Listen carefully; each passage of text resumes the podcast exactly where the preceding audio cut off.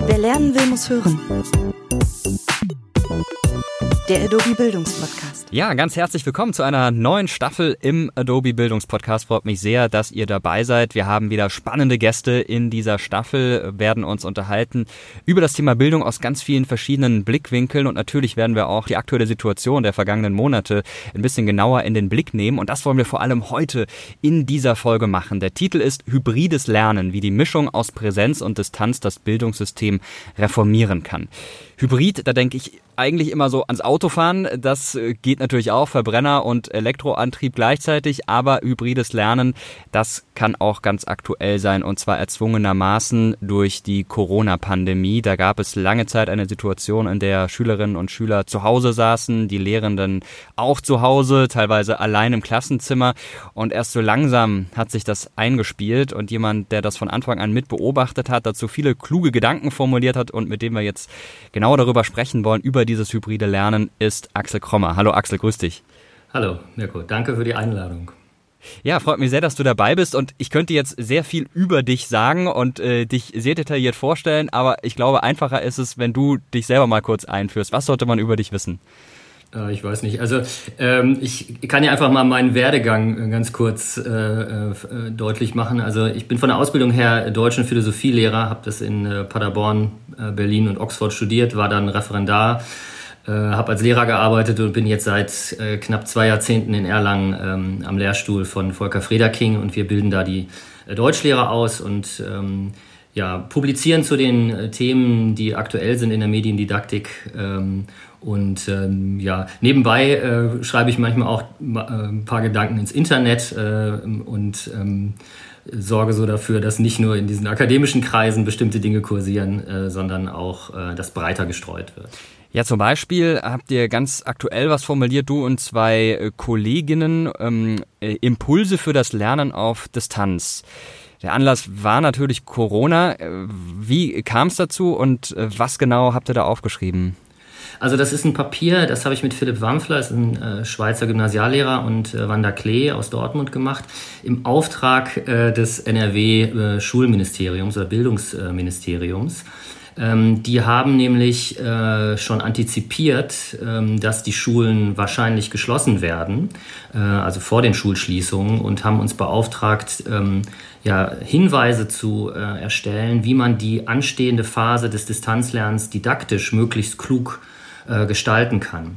Und ähm, wir haben also versucht, bestimmte Entwicklungen ähm, zu befördern und andere zu verhindern. Ich sage mal, was, was man äh, verhindern, äh, was wir verhindern wollten. Äh, es war nämlich ziemlich klar, dass einige Schulen versuchen würden, den normalen äh, Präsenzunterricht einfach eins zu eins im Digitalen abzubilden durch Videokonferenzen. Und äh, die Schulen waren gerade zu, da gab es in den sozialen Medien auch schon äh, Stimmen, wo also äh, eine Schule zum Beispiel äh, stolz sagt, also wir haben das geschafft, bei uns gibt es jetzt Distanzunterricht nach Stundenplan. Um 8 Uhr äh, klicken die sich ein, um ihre Mathe-Sachen zu holen. Um 8.45 Uhr gibt's Deutsch und so. Und das ist natürlich didaktisch ein Albtraum. Und das wollten wir verhindern. Und deshalb haben wir diese Richtlinien so gestaltet, dass das äh, zum Beispiel nicht passiert. Und was wir äh, befördern wollten, war äh, sowas wie selbstgesteuertes Lernen, selbstständiges Lernen, offenes äh, Lernen, weil sich nämlich herausstellt, wenn wir nicht mehr an Präsenz gebunden sind, kann man umso besser lernen, äh, je selbstständiger äh, man auch arbeiten kann. Und das ist in vielen Schulen versäumt worden. Ähm, und wir haben also mit versucht, mit diesen äh, didaktischen Hinweisen so ein bisschen dagegen zu steuern und die Bedeutung von Selbststeuerung, Selbstorganisation, Selbstständigkeit ähm, nochmal in den Vordergrund zu stellen. Diese didaktischen Hinweise, die bedienen sich eines Stilmittels. Es wird da mit Gegensätzen gearbeitet. Antinomie sagt, glaube ich, der Germanist dazu. Also Sätze, die sich entweder gegenseitig widersprechen oder ein Satz, der in sich äh, widersprüchlich ist. Ich kann ja mal ein Beispiel nennen. So viel einfache Technik wie möglich, so viel neue Technik wie nötig oder so viel Vertrauen und Freiheit wie möglich, so viel Kontrolle und Struktur wie nötig. Ähm, vielleicht äh, kannst du mal kurz sagen, ähm, was euch dazu bewogen hat, das so zu formulieren. Und das ist ja auch alles relativ allgemein gehalten. Was waren da so die Motivation dahinter? Also die Motivation, das in diesen Antinomien zu gestalten, die kommt eigentlich ähm, von Kant. Äh, der hat nämlich 1803 in so einem äh, äh Papier, es heißt über Pädagogik, äh, darüber nachgedacht, dass es eigentlich eine merkwürdige Situation sei, dass man Menschen zu äh, freien Wesen erziehen möchte und äh, um diese Freiheit zu gewährleisten, aber zu Maßnahmen greifen muss, die oft zwanghaften Charakter haben. Also wie ist äh, bei diesem Zwang Freiheit möglich, hat sich Kant gefragt. Und da hat man, hat man sozusagen die äh, zwei Pole. Man hat auf der einen Seite Freiheit und auf der anderen Seite Zwang. Und das ist sozusagen diese antinomische äh, Struktur, von der wir ausgegangen sind. Und jetzt mal das Beispiel mit dem äh, so viel ähm, Vertrauen und Freiheit wie möglich, so viel Kontrolle und Struktur wie nötig. Das kann man sich vorstellen wie so ein Schieberegler auf so einem Equalizer. Und man hat auf der einen Seite hat man äh, den Pol äh, Vertrauen und Freiheit und auf der anderen Seite hat man den Pol Kontrolle und Struktur. Und jetzt muss ein Lehrer oder eine Lehrerin entscheiden, äh, wie setze ich diesen Schieberegler in Abhängigkeit von äh, zum Beispiel den Fähigkeiten, Kompetenzen meiner Schülerinnen und Schüler. Also habe ich es mit ganz äh, jungen Schülern noch zu tun, die brauchen vielleicht noch ein bisschen mehr äh, Struktur und Kontrolle, während in der Oberstufe zum Beispiel der Schieberegler ganz weit in die Richtung von äh, Vertrauen und Freiheit ähm, äh, gerichtet werden kann. Und die Allgemeinheit dieser Hinweise, die war dadurch bedingt, dass wir den Auftrag hatten, für alle Schulen in NRW was zu schreiben. Also es ist schon schwierig genug für eine Schule ein Konzept zu entwickeln. Wenn man jetzt den Auftrag bekommt, für alle Schulen das zu entwickeln, hat man eigentlich nur die Chance, das so allgemein zu gestalten, aber gleichzeitig in eine Form zu bringen, die sozusagen diese individuellen Justierungen ermöglicht. Was wir jetzt vorgelegt haben, ist im Prinzip so ein, eine Art didaktischer Equalizer, wo die äh, Lehrer wie so DJs äh, einstellen können, wie diese Schieberegler bewegt werden. Gewähre ich mehr Kontrolle, äh, gewähre, gewähre ich mehr Freiheit, brauchen die mehr Kontrolle, ähm, arbeite ich eher synchron, arbeite ich eher asynchron, kann ich offene Projektarbeit machen oder muss ich äh, Arbeitsblätter, wo man nur ankreuzt, äh, verteilen? Das ist ein lustiges Bild. Der Lehrer vorne am Pult als DJ mit den Kopfhörern auf. Ich glaube, das hätte mancher Schüler sehr gerne. Jetzt gibt's ja diesen altklugen Spruch, Papier ist geduldig. Man kann natürlich sehr viel aufschreiben, sehr viele kluge Ratschläge geben, aber ob sie dann auch wirklich befolgt werden, das ist die andere Frage. Was für Rückmeldungen habt ihr denn von Lehrerinnen und Lehrern auf eure Hinweise bekommen? Also wir haben schon im Vorfeld, also bevor wir das veröffentlicht haben, äh, so eine kleine mini-empirische äh, Untersuchung gemacht und haben 21 Schulen, das ist jetzt nicht viel, aber 21 Schulen vorher schon äh, gefragt. Also hier sind unsere Hinweise könnt ihr vor dem Hintergrund dieser Hinweise eure eigene pädagogische Praxis sinnvoll reflektieren. Also hilft euch das äh, dabei, jetzt diese Phase des Distanzlernens ähm, zu organisieren. Und wir haben dann also von diesen Schulen Rückmeldungen bekommen. 21 Mal ist also Stellung genommen worden zu jeweils diesen einzelnen sechs Hinweisen. Und äh, das NRW-Ministerium hat diese Rückmeldung verlinkt auf der Homepage. Also man findet sozusagen unter jedem äh, Hinweis äh, zur Gestaltung des Distanzlernens auch so eine quasi äh, praktische Dimension, die aus diesen Rückmeldungen resultiert. Das war das eine. Und das andere ist, dass das in den sozialen Medien relativ breit auch diskutiert wurde, nachdem das veröffentlicht war. Äh, und ähm, man kann jetzt einfach, wenn man das mal äh, sucht, zum Beispiel bei Twitter ist das diskutiert worden, sehr breit, äh, kann man sehen, dass also ganz viele Schulen angefangen haben, das einfach als so eine Art Raster zu nehmen, mit dem man Distanzlernphasen äh, zumindest reflektieren kann. Es sind ja keine Verordnungen, sondern es sind Hinweise, die auch zur didaktischen Reflexion Anlass geben sollen. Und äh, das Ganze, wie du vorhin auch schon gesagt hast, eben im Auftrag auch des Bildungsministeriums, in Zusammenarbeit mit dem Bildungsministerium in NRW. Wie ist das, mit so einem Ministerium zusammenzuarbeiten? Das sind ja große Tanker, die sich gerade auch bei solchen Themen, die dann viel mit Digitalem zu tun haben, oft schwer tun. Äh, wie viel Offenheit war denn da gegenüber euch? Also ähm, da kann ich sagen, da bin ich sehr überrascht äh, gewesen. Also ich bin überrascht gewesen, dass die überhaupt uns gefragt haben. Man hätte ja auch äh, Leute fragen können, bei denen äh, die Hinweise didaktisch in eine andere Richtung gegangen wären. Äh, also das, was wir jetzt da formuliert haben, das ist jetzt äh, keine didaktische Revolution, aber es ist ein Schritt in, in die, glaube ich, richtige Richtung von offenem Unterricht. Und das kam, glaube ich, daher, dass es äh, im Ministerium Leute gibt, die authentischen Schuldiskurs, der sich äh, äh, momentan vor allen Dingen im Netz abspielt, verfolgen. Also ich gebe mal ein Beispiel. Bei Twitter etwa gibt es einen Hashtag, der heißt Twitter-Lehrerzimmer. Äh, und da haben sich äh, also Hunderte von Lehrerinnen und Lehrern zusammengetan und diskutieren über didaktische Fragen, methodische Fragen, über Bildung unter Bedingungen der Digitalisierung und so weiter. Und es gibt im Ministerium offensichtlich Leute, die haben dazugehört und haben festgestellt, dass die Leute, die da diskutieren, äh, der Entwicklung ein paar Jahre voraus sind. Also da werden Fragen diskutiert, jetzt schon ganz selbstverständlich, die, glaube ich, in einem ähm, nicht so äh, innovativen äh, Lehrerzimmer erst in ein paar Jahren ankommen werden. Wir sind ja auch gerade hybrid unterwegs. Du sitzt bei dir zu Hause im Arbeitszimmer. Ich sitze hier bei uns im Studio und wir unterhalten uns über ein Videokommunikationstool, also so ähnlich wie es auch jetzt häufig an Schulen der Fall war in den vergangenen Monaten. Wie hast du das denn beobachtet? Also es war ja schon, du hast gesagt, das Ministerium hat das schon absehen können, aber trotzdem war es eine Sache, die dann doch über die Leute hereingebrochen ist, gerade auch über die Lehrerinnen und Lehrer, die vielleicht auch nicht alle so affin waren mit dieser Technik. Äh, wie hast du das mitbekommen? Hat sich das im Laufe der Zeit gebessert? Ich selbst zum Beispiel habe viele, viele Rückmeldungen bekommen bekomme auch immer noch viele, viele Rückmeldungen von Schülerinnen und Schülern, die mir sagen, es funktioniert überhaupt nicht. Unsere Lehrer sind überfordert, wir kriegen nichts mit. Es ist eigentlich wie Ferien. Ähm, Gab es da aber eine Entwicklung oder siehst du da eher mit ein bisschen skeptischem Blick drauf? Also es gab äh, eine Entwicklung, ähm, die kann man übrigens auch begrifflich äh, festmachen. Also diese Hinweise, die wir geschrieben haben, diese sechs Hinweise, die waren Hinweise zum Distanzlernen. Und äh, es gibt jetzt eine zweite Handreichung vom Ministerium, ähm, die bezieht sich auf Distanzunterricht. Und jetzt kann man sagen, naja, das ein, einmal nennen sie es Distanzlernen, einmal nennen sie es Distanzunterricht, äh, so what.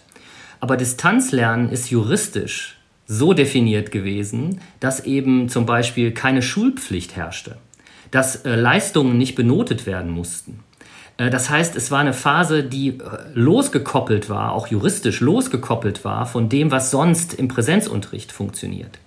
Und äh, es gibt einen äh, sehr, sehr guten Schweizer Informatiker, Beat Döbeli-Honegger, der hat, äh, äh, der spricht immer von Notfallfernunterricht. Und da ist der Begriff schon so sperrig, wie das, was in der Realität tatsächlich passiert ist. Und worauf er aufmerksam machen will, ist, das ist nicht in irgendeiner Weise konzeptgeleitetes, wohlstrukturiertes äh, Lernen und, und, und Unterrichten gewesen, sondern es war eine Notfallmaßnahme. Was jetzt passiert ist, man versucht diese Notfallmaßnahme auch juristisch durch den Begriff Distanzunterricht, jetzt muss benotet werden, jetzt herrscht Schulpflicht, äh, sozusagen in, ähm, äh, in die alten Gleise äh, zu bringen. Und was man auch sieht, ist, ähm, dass man natürlich erst versucht, so lange wie möglich an diesem Präsenzunterrichtsmodell festzuhalten. Also ähm, äh, die Schule definiert sich vor allen Dingen über den Präsenzunterricht und sie definiert sich im Präsenzunterricht vor allen Dingen über Prüfungsformate. Ja, also die Eltern haben doch während der Corona-Krise äh, eigentlich in der Opposition, ist mein Kind betreut oder ist mein Kind nicht betreut gedacht. Die Schule hat aber vor allen Dingen äh, in den Kategorien Prüfung bestanden, Prüfung nicht bestanden weiterhin gedacht. Und es wurden die Leute in die Schulen geholt unter Bedingungen, die prekär waren, um es mal vorsichtig auszudrücken, weil die Schule nämlich hängt äh, am sozusagen am äh, Tropf des Prüfungsmonopols. Ja, also die gesellschaftliche Funktion der Schule hängt maßgeblich an den Prüfungen und die sind im Präsenzunterricht besonders gut äh, zu überwachen und zu kontrollieren. Und deshalb hat die Schule sozusagen da ein großes Gewicht draufgelegt. Also in NRW geht es jetzt auch mit Präsenzunterricht wieder los, ähm, primär. Und da muss, müsste man jetzt mal gucken, vor allen Dingen mit dem Blick auf die Prüfungsformate, äh, wie sich das entwickelt. Denn es gibt eine Dystopie, ich bin auch gleich fertig, es gibt eine Dystopie, die besteht darin, dass die Aufsicht von Klausuren, die wir aus der Präsenz kennen, eins zu eins übertragen wird ins Distanzlernen bzw. den Distanzunterricht äh, und da gibt es so Firmen, zum Beispiel ähm, äh, Examity heißt eine davon, die bieten Fernüberwachung an von Prüfungen. Also da sitzt ein Schüler oder eine Schülerin zu Hause, so wie wir jetzt hier sitzen vor unseren äh, Rechnern, und dann guckt ein Fremder per Zoom oder per, was weiß ich, Skype zu, wie diese Prüfung geschrieben wird. Äh, äh und das ist doch eine dystopische Vorstellung. Äh, in Klammern, wenn man das merkwürdig findet, online überwacht zu werden, sollte man darüber nachdenken, warum man es ganz normal findet, dass man präsentisch überwacht wird in dieser Form. Klammer zu. Ja, es könnte auch eine neue Folge Black Mirror sein. Klingt so ein bisschen danach. Äh, ich selbst bin Technikhistoriker und tatsächlich ist es in der Technikgeschichte auch immer wieder so, äh, gerade im Medienbereich, wenn ein neues Medium aufkommt, wird erstmal das alte Medium in das neue Medium überführt. Wenn man sich das Radio anschaut, da wurden früher Theaterstücke aufgeführt oder noch früher die Zeitung, da hat man dann ellenlange Texte aus Büchern abgedruckt, bis man dann eigene Formate gefunden hat für diese neuen Formen. Und so ähnlich scheint mir das auch hier im Unterricht der Fall zu sein. Ähm, du bist jemand, der da viele neue Ideen hat, viele innovative Vorschläge. Wie sieht denn denn für dich der perfekte hybride Unterricht aus? Vermutlich keine Online-Überwachung bei Klausuren, sondern eher eine ganz andere Form, oder? Ja, also ähm, man müsste mal drüber nachdenken, weil wir haben jetzt über den, äh, die Definition von Hybridunterricht noch gar nicht gesprochen. Meine das Vermutung stimmt, ja. ist, äh, da, da, wirst du als, äh, als äh, Technikhistoriker äh, wahrscheinlich zustimmen, meine Vermutung ist, Hybridunterricht beginnt äh, spätestens mit der Erfindung der Schrift. Äh, denn die Schrift ermöglicht zum ersten Mal sozusagen die Trennung dieser typischen Erziehungssituationen. Das sind zwei Menschen in Kopräsenz, der eine spricht, der andere hört zu und das wechselt mal. Äh, aber wenn, wenn wir Schrift haben, dann kann jemand etwas aufschreiben, weggehen und ein anderer kann zwei Monate, zwei Jahre, 200 Jahre später kommen und das Aufgeschriebene äh, lesen und äh, darüber nachdenken. Also die Schrift ist sozusagen eine Zeitmaschine und ermöglicht Distanzunterricht zum ersten Mal kulturgeschichtlich in bedeutsamer Weise, sodass ich sagen würde, ähm, der Hybridunterricht, so wie wir ihn gestalten sollten, der müsste sich lösen von der Idee, äh, dass Lernen äh, eigentlich nur in präsentischen äh, Umgebungen stattfindet. Also es gab jetzt eine Tendenz in der Diskussion, äh, das könnte man nennen, die Romantisierung der Präsenz. Es wurde so getan, als könnten Schülerinnen und Schüler und Lehrerinnen und Lehrer nur dann zusammen lernen, wenn sie sich irgendwie anfassen können und im selben Raum sind. Ja, so. Äh, und alles, was nicht dieser, diesem Ideal entsprach, war irgendwie defizitär. Das war dann nur virtuelles Lernen, äh, gar nicht so richtiges Lernen. Äh, und ich glaube, diese Vorstellung ist falsch, denn auch äh, was wir jetzt hier machen zum Beispiel, ist ja nicht irgendwie ein unechter Dialog oder so. Das ist genauso ein echtes Gespräch zwischen Menschen, wie als wenn wir uns jetzt im Studio gegenüber säßen. Es gibt bedeutsame Unterschiede. Aber das wird nicht irgendwie irreal. Äh, und man müsste jetzt mal konsequent schauen ähm, bei der Planung von Unterricht, ähm, dass man eben die Präsenz nicht mehr so, so stark in den Mittelpunkt stellt, sondern vielleicht sowas macht wie, plane deinen Unterricht so, dass er ohne große Änderungen sowohl im Präsenzunterricht als auch im Distanzunterricht, als auch in Phasen von Blended Learning äh, mit ganz wenigen Änderungen eben ähm, äh, machbar ist. Jetzt stelle ich mir das aber gerade für ähm, alteingesessene Kolleginnen und Kollegen schwierig vor, die vielleicht bisher gar nicht so viel, ähm, um es mal ganz platt zu sagen, mit dem Internet zu tun hatten, mit digitalen Möglichkeiten, äh, die jetzt aber kurz vor ihrem Ruhestand womöglich dann äh, da vor der Herausforderung stehen, äh, was Gutes hinzubekommen und ihren Schülerinnen und Schülern was zu bieten. Ähm, braucht man da jetzt Zusatzausbildungen, Fortbildungen? Muss man die Lehrerausbildung komplett umkrempeln, bis dahin, dass man vielleicht unser gesamtes Bildungssystem umkrempeln muss, um uns ähm, für künftige Situationen dieser Art zu wappnen und uns generell zukunftsfähig zu machen? Also die Antwort ist ja. Ähm, die kurze Antwort. Die, die lange Antwort äh, würde jetzt ähm, äh, zu lange dauern, deshalb gibt es eine mittlere Antwort. ja. ähm, ich glaube, das, äh, was wir gerade erleben, ist äh, so etwas wie ein Paradigmenwechsel. Also wir hatten in der äh, Kulturgeschichte sozusagen verschiedene Leitmedien, die jeweils äh, sehr stark Einfluss darauf genommen haben, was wir zum Beispiel verstehen unter Wissen und wie wir das strukturieren und weitergeben und was Bildung bedeutet und wie Lernen abzulaufen hat. Also Lernen funktioniert in einer Kultur der äh, primären Oralität, also in einer Kultur, in der es nur die Mündlichkeit gibt, vollkommen anders als in einer Kultur, in der es Schrift gibt. Nicht? Man muss nur mal dran denken, wenn man keine Schrift hat, nichts, äh, kein Medium hat, in das man irgendetwas auslagern kann, muss man alles, was man wissen möchte, im Kopf haben. Ja? Man kann ja nichts aufschreiben, muss alles im Kopf haben. Das ändert sich mit der Schrift, das ändert sich mit dem Buchdruck, der sagen, die Verfügbarkeit des Wissens in die Fläche gebracht hat. Und jetzt verändert sich das nochmal massiv mit, äh, der, mit den digitalen äh, Medien. Und meine Vermutung ist, die Schule steckt noch sehr stark in diesem Gutenberg-Paradigma, also in der Kultur des Buchdrucks. Äh, und orientiert sich in den Werten und in der Art und Weise, wie Wissen äh, strukturiert wird und wie das weitergegeben wird, sehr stark an dieser Buchkultur. Und wir müssten den Schritt machen hin in eine äh, Kultur der Digitalität, wie äh, Felix Stalder das nennt, die nach ganz anderen Prinzipien äh, funktioniert als ähm, die Buchdruckschule. und das bedeutet zum Beispiel, wir hatten kurz schon darüber gesprochen, Prüfungsformate zu erfinden, die angemessen sind für die Kultur der Digitalität. Also man kann nicht, also es gibt immer die Sache, dass, dass, dass ähm, Lehrerinnen und Lehrer sagen, naja, also wenn ich denen die Aufgabe sowieso gebe, dann gehen die ins Internet und googeln das. Nicht? Und die tun dann so, als sei das ein, ein Defizit auf der Seite der Schülerinnen und Schüler. Äh, es ist aber umgekehrt. Die, dieses Aufgabenformat, zum Beispiel schreibe eine Kurzbiografie von Erich Kästner, ist einfach unintelligent. So eine Aufgabe darf man nicht mehr stellen. Man muss eine Aufgabe stellen, die mit dem Internet sinnvoll äh, gelöst werden kann. Also zum Beispiel, äh, finde fünf Biografien von Erich Kästner und äh, sage mir, welche die beste ist und entwickle dafür Kriterien. Ist eine ganz andere Aufgabe, die aber kompatibel ist mit dem, was man können muss, um in der Netzgesellschaft äh, mitreden zu können. Oder äh, denk an das äh, klassische Klausurformat. Ja, also wenn du heute ein Problem lösen willst in der echten Welt, wie macht man das nicht? Man macht das nicht, indem man sich in einen Raum einschließt, in dem niemand anders ist, in dem man kein Internet hat, niemanden fragen kann äh, und in dem man dann drei Stunden handschriftlich etwas auf Papier schreibt. So löst man keine Probleme.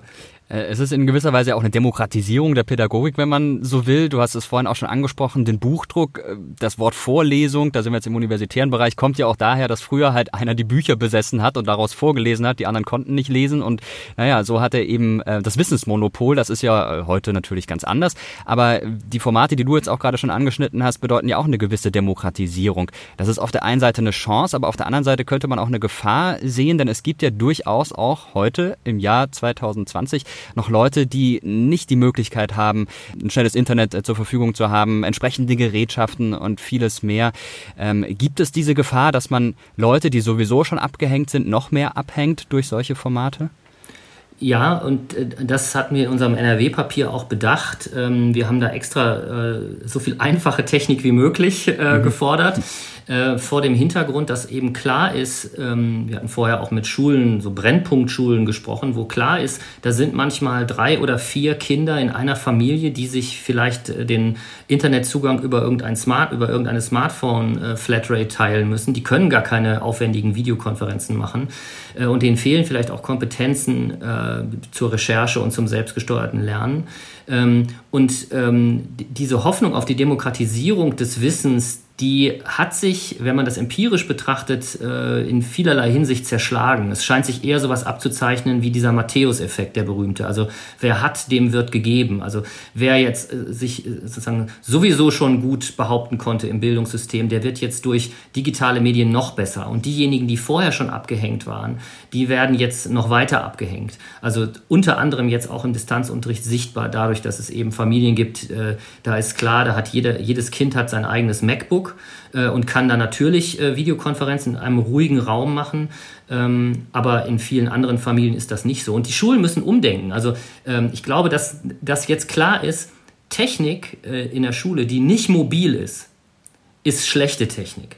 Also äh, selbst das Schulbuch ist ultramobil, das kann man mit nach Hause nehmen. Diese Whiteboards, die in ganz vielen äh, Schulen stehen, ja, deren größter Vorteil ist, dass man sich für die Presse davor äh, fotografieren lassen kann.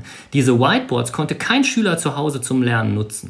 Und ich habe es mal zum Spaß ausgerechnet, für den Preis eines Whiteboards hätte man einen Schüler, der zu Hause nicht lernen kann, weil er keine ruhige Umgebung hat oder keine, keine Geräte hat, hätte man ein, einem Schüler ein Tablet kaufen können und ihn ein halbes Schuljahr in einem Mittelklasse-Hotel unterbringen können, wo es äh, Internet gibt. So, für, für jedes Whiteboard wäre das möglich gewesen. Ja, also ähm, da sollte sicherlich umgedacht werden. Das ist auch eine Rückmeldung, die ich häufig bekomme von Schülern, die mir sagen, also da wird zwar Technik angeschafft, aber es ist genau die falsche und äh, auf Leute, die eben abgehängt sind, wird da nicht so genau geschaut. Das ist auch ein Punkt, den die Politik ja inzwischen erkannt hat, muss man sagen. Da gibt's ja schon Vorschläge, äh, dass Leute, die kein Internet haben, durch äh, das Ministerium beziehungsweise die Ämter dann mit Internet versorgt werden sollen und die Kosten werden dann auch entsprechend übernommen. Das wäre dann schon mal ein Schritt in die richtige Richtung. Jetzt sprechen wir sehr viel über Technik. Äh, es gibt aber diese berühmte Hattie-Studie, die ja immer wieder äh, zitiert wird, wenn es um Pädagogik geht. Und äh, der Kern dieser Studie ist die Aussage, es kommt eigentlich immer noch auf den Lehrer und die Lehrerin an und alles drumherum ist dann nur Beiwerk. Du bist jetzt nicht so ein großer Fan ähm, dieses Satzes äh, Pädagogik vor Technik, zumindest hältst du eher für trivial diesen Satz. Äh, wie siehst du das denn? Ähm, reicht es manchmal auch, wenn du da einfach eine tolle Lehrerpersönlichkeit hast, die genau weiß, wie die Schüler angesprochen werden müssen? Geht es dann nicht dann doch in einer Videokonferenz und braucht man nicht alle anderen möglichen Formate oder ähm, ist es zu kurz gedacht? Also zu Hetty könnte man, könnte man ganz viel äh, sagen. Äh, dieser Grundsatz Pädagogik vor Technik äh, ist natürlich einer, mit dem man in jeder äh, Talkshow, in jeder äh, Debatte über Bildung punkten kann weil es kaum jemanden gibt, der dem widerspricht. Also wenn man sagt, also pass mal auf, Pädagogik ist doch wichtiger als Technik, dann nicken alle. Äh, und meine Kritik daran ist, äh, hat drei Gründe. Also der erste Grund ist, ähm, Pädagogik vor Technik, das ist zwar wahr, dieser Satz, wenn man damit meint, dass äh, die Technik dem Menschen dienen muss und nicht der Mensch der Technik. Aber dieser Satz, äh, Technik muss dem Menschen dienen äh, äh, und nicht der Mensch der Technik, ist sowas wie eine, äh, zählt ein definitorisches Merkmal äh, von Technik auf. Da, und das, das ist so wie die Aussage, hier guck mal, hier hast du einen Kreis und übrigens, der ist auch rund. Das ist zwar wahr, äh, aber es fügt sozusagen einer Debatte nichts Gehaltvolles hinzu. Ähm, also Pädagogik vor Technik ist in dieser Hinsicht trivial, aber kommunikativ nicht wertlos. Also man kann Leut, Leute durch diesen Hinweis äh, zeigen, dass sie gerade im Begriff sind, einen fundamentalen Fehler zu machen. Ja, also äh, nehmen wir mal an, jemand äh, malt ein Rechteck auf ein Stück Papier und sagt, hier, ich habe einen Kreis gemalt. Dann könnte man dem sagen, nee, nee, pass auf, Kreise sind rund. Und damit würde man ihm sagen, er hat was vollkommen, er hat da was ganz Grundlegendes verwechselt. Und so kann man das mit Pädagogik vor Technik auch machen, wenn, was weiß ich, konzeptlos iPads oder so angeschafft werden. Das ist der eine Grund. Der zweite Grund ist, der ist etwas subtiler und viel schwieriger zu vermitteln. Ähm, äh, Pädagogik vor Technik äh, ist technikblind. Äh, es wird nämlich so getan, als müssten wir erst sozusagen das pädagogische Tagesgeschäft erledigen, also rechnen lernen, schreiben lernen und so. Und dann können wir uns mit digitaler Technik, also mit einem Tablet oder sowas, äh, beschäftigen. Und was da vergessen wird, ist, dass natürlich Schrift und Buch auch Formen von Technik sind. Also der Buchdruck ist die, die, die Hightech des 15. Äh, Jahrhunderts äh, und die Schrift ist etwas, äh, ist eine so komplizierte Technik, dass wir Jahre unseres Lebens in der Grundschule brauchen, um die zu erlernen, diese Technik. Und das ist aber so selbstverständlich in der Buchkultur, dass wir glauben, wir unterrichten so lange technikfrei, bis die ersten Tablets kommen. Und Pädagogik vor Technik unterstützt dieses Denkmuster. Also nimmt nicht in den Blick, dass wir immer schon mit Technik gearbeitet haben und dass jetzt neue Formen von Technik notwendig werden, äh, sondern beharrt darauf, dass die alten Formen von Technik weiterhin äh, da bleiben. Und der dritte Punkt ist, das ist äh, auch äh, sozusagen ähm, kulturblind, könnte man sagen, äh, denn es wird so getan, als müsste man erst alle Entscheidungen im Bereich der Pädagogik treffen und könnte dann über Technik reden. Ja, und das geht dann so, dass man sagt, also pass auf, ich habe hier ein Lernziel, Pädagogik, und das lege ich fest. Und dann muss ich mir anschauen, mit welcher Technik kann ich dieses Lernziel am besten erreichen. Und dann gibt es die berühmte Mehrwertargumentation, dass die also sagen, okay, ich habe hier ein analoges Medium und ich habe ein digitales Medium. Und wenn ich mit dem äh, digitalen Medium das Lernziel schneller, besser, nachhaltiger erreichen kann als mit dem analogen Medium, dann hat das digitale Medium einen Mehrwert und dann darf es in den Unterricht. Sonst nicht. Ja, und das klingt erstmal Pädagogik, Lernziel festlegen, vor Technik, Medium auswählen. Und das klingt ganz plausibel, äh, ist aber falsch.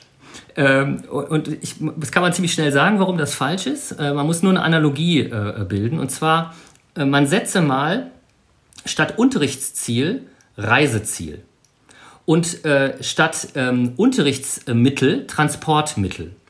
Dann könnte man folgendermaßen argumentieren. Ich sitze in Hamburg und lege mein Reiseziel fest. Zum Beispiel zum Frühstück oder zum Mittagessen möchte ich nach München und abends möchte ich wieder zurück sein. Ja? Also erst lege ich das Ziel fest. Und dann überlege ich mir, fahre ich mit dem Auto? Mehrwert wäre, ich bin flexibel fahre ich mit der Bahn. Mehrwert wäre, wenn die Bahn kommt, kann ich unterwegs arbeiten. Oder nehme ich das Flugzeug. Mehrwert wäre, ich bin wahrscheinlich am schnellsten da. Was man aber bei dieser Argumentation vergisst, ist, dass sozusagen der äh, transporttechnische Rahmen, Rahmen einer Gesellschaft massiv darüber entscheidet, welches Reiseziel ich mir überhaupt legitimerweise setze. Also vor 200 Jahren hat eben niemand in äh, Hamburg gesessen und auch nur darüber nachgedacht, am selben Tag nach München und wieder zurückzureisen, weil man das mit der Postkutsche gar nicht schaffen konnte. Und äh, nicht und übertragen auf den Unterricht heißt das jetzt, der Mehrwert digitaler Medien besteht nicht darin, die alten Ziele schneller zu erreichen, sondern den Rahmen möglicher Ziele signifikant äh, äh zu erweitern. Und Pädagogik vor Technik bleibt in dem alten Muster verhaftet. Die sitzen immer noch am Frühstückstisch und denken immer noch über dieselben Ziele nach und haben gar nicht im Blick, dass sie jetzt ganz andere Sachen äh, erreichen könnten als äh, äh in der Zeit, bevor es diese äh, neuen technischen Möglichkeiten nicht gab.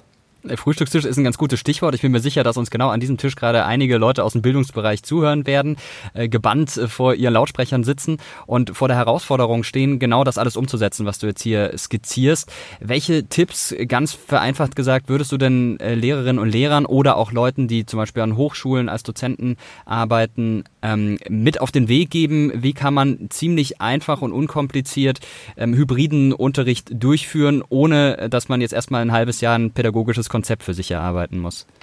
Ähm, also mein, mein äh, erster Hinweis ist, ähm, es gibt jetzt zurzeit ganz, ganz viele ähm, Initiativen, die haben so das Motto Schule neu denken. Also das Motto ist schon unoriginell, weil es das schon eigentlich Jahrhunderte gibt. Äh, aber jetzt wollen die irgendwie Schule neu denken. Und ich, ich äh, würde das so kommentieren, bevor wir die Schule neu denken, könnten wir ja mal gucken, was gibt es denn zum Beispiel an fachdidaktischen Konzepten äh, die man jetzt besonders gut anwenden kann. Ja? Also was gibt es denn in der Fachdidaktik, äh, ich spreche jetzt für die, zum Beispiel für die Fachdidaktik Deutsch, was gibt es da an äh, Möglichkeiten, äh, Unterricht so zu gestalten, dass er eigentlich relativ immun ist gegen den, auch gegen den Wechsel von Präsenz- und Distanzunterricht. Und da stellt man fest, da gibt es äh, sowas wie äh, Portfolioarbeit, äh, die man jetzt als E-Portfolio-Arbeit gestalten könnte. Also wo Materialien äh, gesammelt werden können, online Aufgaben gesammelt werden können, äh, digital. Man kann sich natürlich auch präsentisch äh, treffen, um damit äh, zu arbeiten, aber es ist auch gar nicht schlimm, wenn äh, eine Gruppe von Schülerinnen und Schülern mal an einem anderen Ort ist und auf diese Materialien zugreifen kann.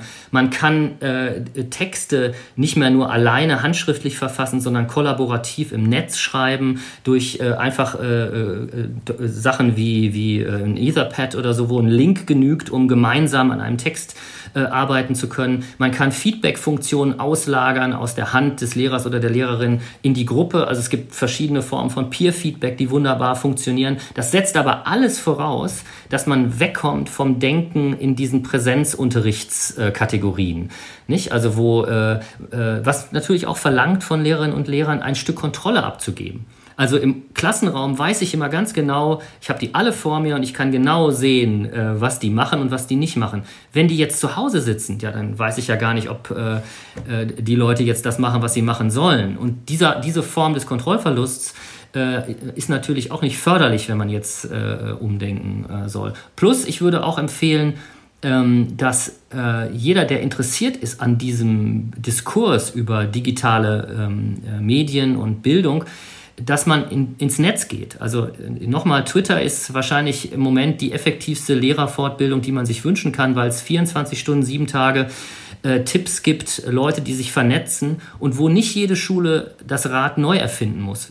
Wir hoffen natürlich, dass äh, Corona irgendwann ein Thema ist, das wir abhaken können und alles wieder zur Normalität zurückkehrt. Trotzdem höre ich bei dir so ein bisschen raus, dass du dieses Prinzip des hybriden Lernens und das Weggehen vom Präsenzunterricht äh, jetzt als ein Modell siehst, was es nicht nur temporär äh, Zukunft hätte, sondern auch in der Zeit nach einer Pandemie, oder? Ich halte das, ich halte das für die didaktisch beste Option. Ähm, also es gab ähm, auch äh, auf die, diese äh, Distanzlernphase viele Rückmeldungen auch von Schülerinnen und Schülern, die gesagt haben, gerade aus der Oberstufe zum Beispiel, äh, das war für uns viel besser, äh, dass wir bestimmte Sachen zu Hause machen konnten. Also zum Beispiel sowas wie, wir haben dann eben nicht von 8 bis 8.45 Uhr Mathe und von 8.55 Uhr bis 9 Uhr sowieso Deutsch gemacht, sondern wir haben uns dann einen Vormittag genommen und haben Mathe gemacht. Einen Vormittag. Ja, also dass man sich einteilen kann, äh, thematische Blöcke zum Beispiel selber gestalten kann, damit man nicht immer wieder aus dem Denken raus ist, nur weil die nächste Stunde beginnt. Äh, oder ganz einfache Sachen, also äh, wir werden doch im Präsenzunterricht, wenn der wieder normal möglich ist, ganz andere, äh, eine ganz andere Wertschätzung an den Tag legen, was die Präsenz angeht. Also wer wird denn noch im Präsenzunterricht Tafelbilder abschreiben lassen? Das ist doch eine Vergeudung von Zeit. Also jetzt kann man sagen, naja, aber Handschrift ist doch wichtig und so. Ja, ja, ist geschenkt, ja. Wer das will, kann das machen, aber das muss ja nicht im Klassenraum passieren. Ein Foto vom Tafelbild, was gemeinsam entwickelt wurde, äh, kann ja irgendwo in einem LMS äh, hochgeladen sein und der Lehrer oder die Lehrerin kann durchaus sinnvoll sagen, also bitte übertragt das in euer Heft, korrigiert das, ergänzt das und äh, ladet es wieder hoch, ja. Aber das, da müssen nicht 30 Leute in einem Raum zur selben Zeit sitzen und äh, zehn Minuten, äh, so lange bis der Letzte es geschafft hat, präsentisch ein Tafelbild abschreiben. Das ist, das ist einfach didaktisch äh, unklug. Ja, und da gibt es tausende weiterer solcher Beispiele, was man nicht mehr machen wird im Präsenzunterricht. Deshalb glaube ich, das ist kein Notfallkonzept, was man jetzt entwickeln müsste, sondern es ist ein Konzept, was ähm, äh, nach Corona ähm, bitteschön äh, weitergetragen werden soll. Vielen Dank dir erstmal für die Ausführung. Sehr, sehr spannend. Ich äh, würde jetzt ganz gerne zum Schluss noch ein kleines Assoziationsspiel mit dir spielen. Ich werfe dir immer ein paar Begrifflichkeiten zu und ohne groß nachzudenken, wäre super, wenn du ganz kurz und knapp darauf antworten könntest, was dir dazu in den Sinn kommt. Das erste wäre die Corona-Pandemie. Hat äh, hat wie ein Brennglas ähm, äh, notwendige Bedingungen des Funktionierens vernünftigen Unterrichts freigelegt. Overhead-Projektoren. Kann man sinnvoll nutzen, um zum Beispiel Ambient Light in einer Klasse zu machen oder um äh, darauf einen äh, Projektor, äh, einen Beamer abzustellen äh, oder ähm, äh, da, da, sind auch immer diese Steckdosen-Dinger dran. Das ist also auch eine Verlängerungsschnur. Ich habe den immer als Verlängerungsschnur genutzt. Also die, ne?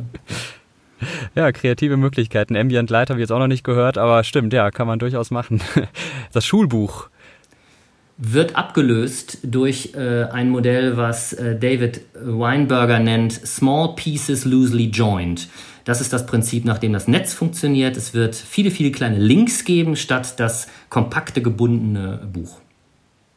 Der Lehrer im Jahr 2040 muss unbedingt äh, ganz selbstverständlich äh, Teil der Kultur der Digitalität sein.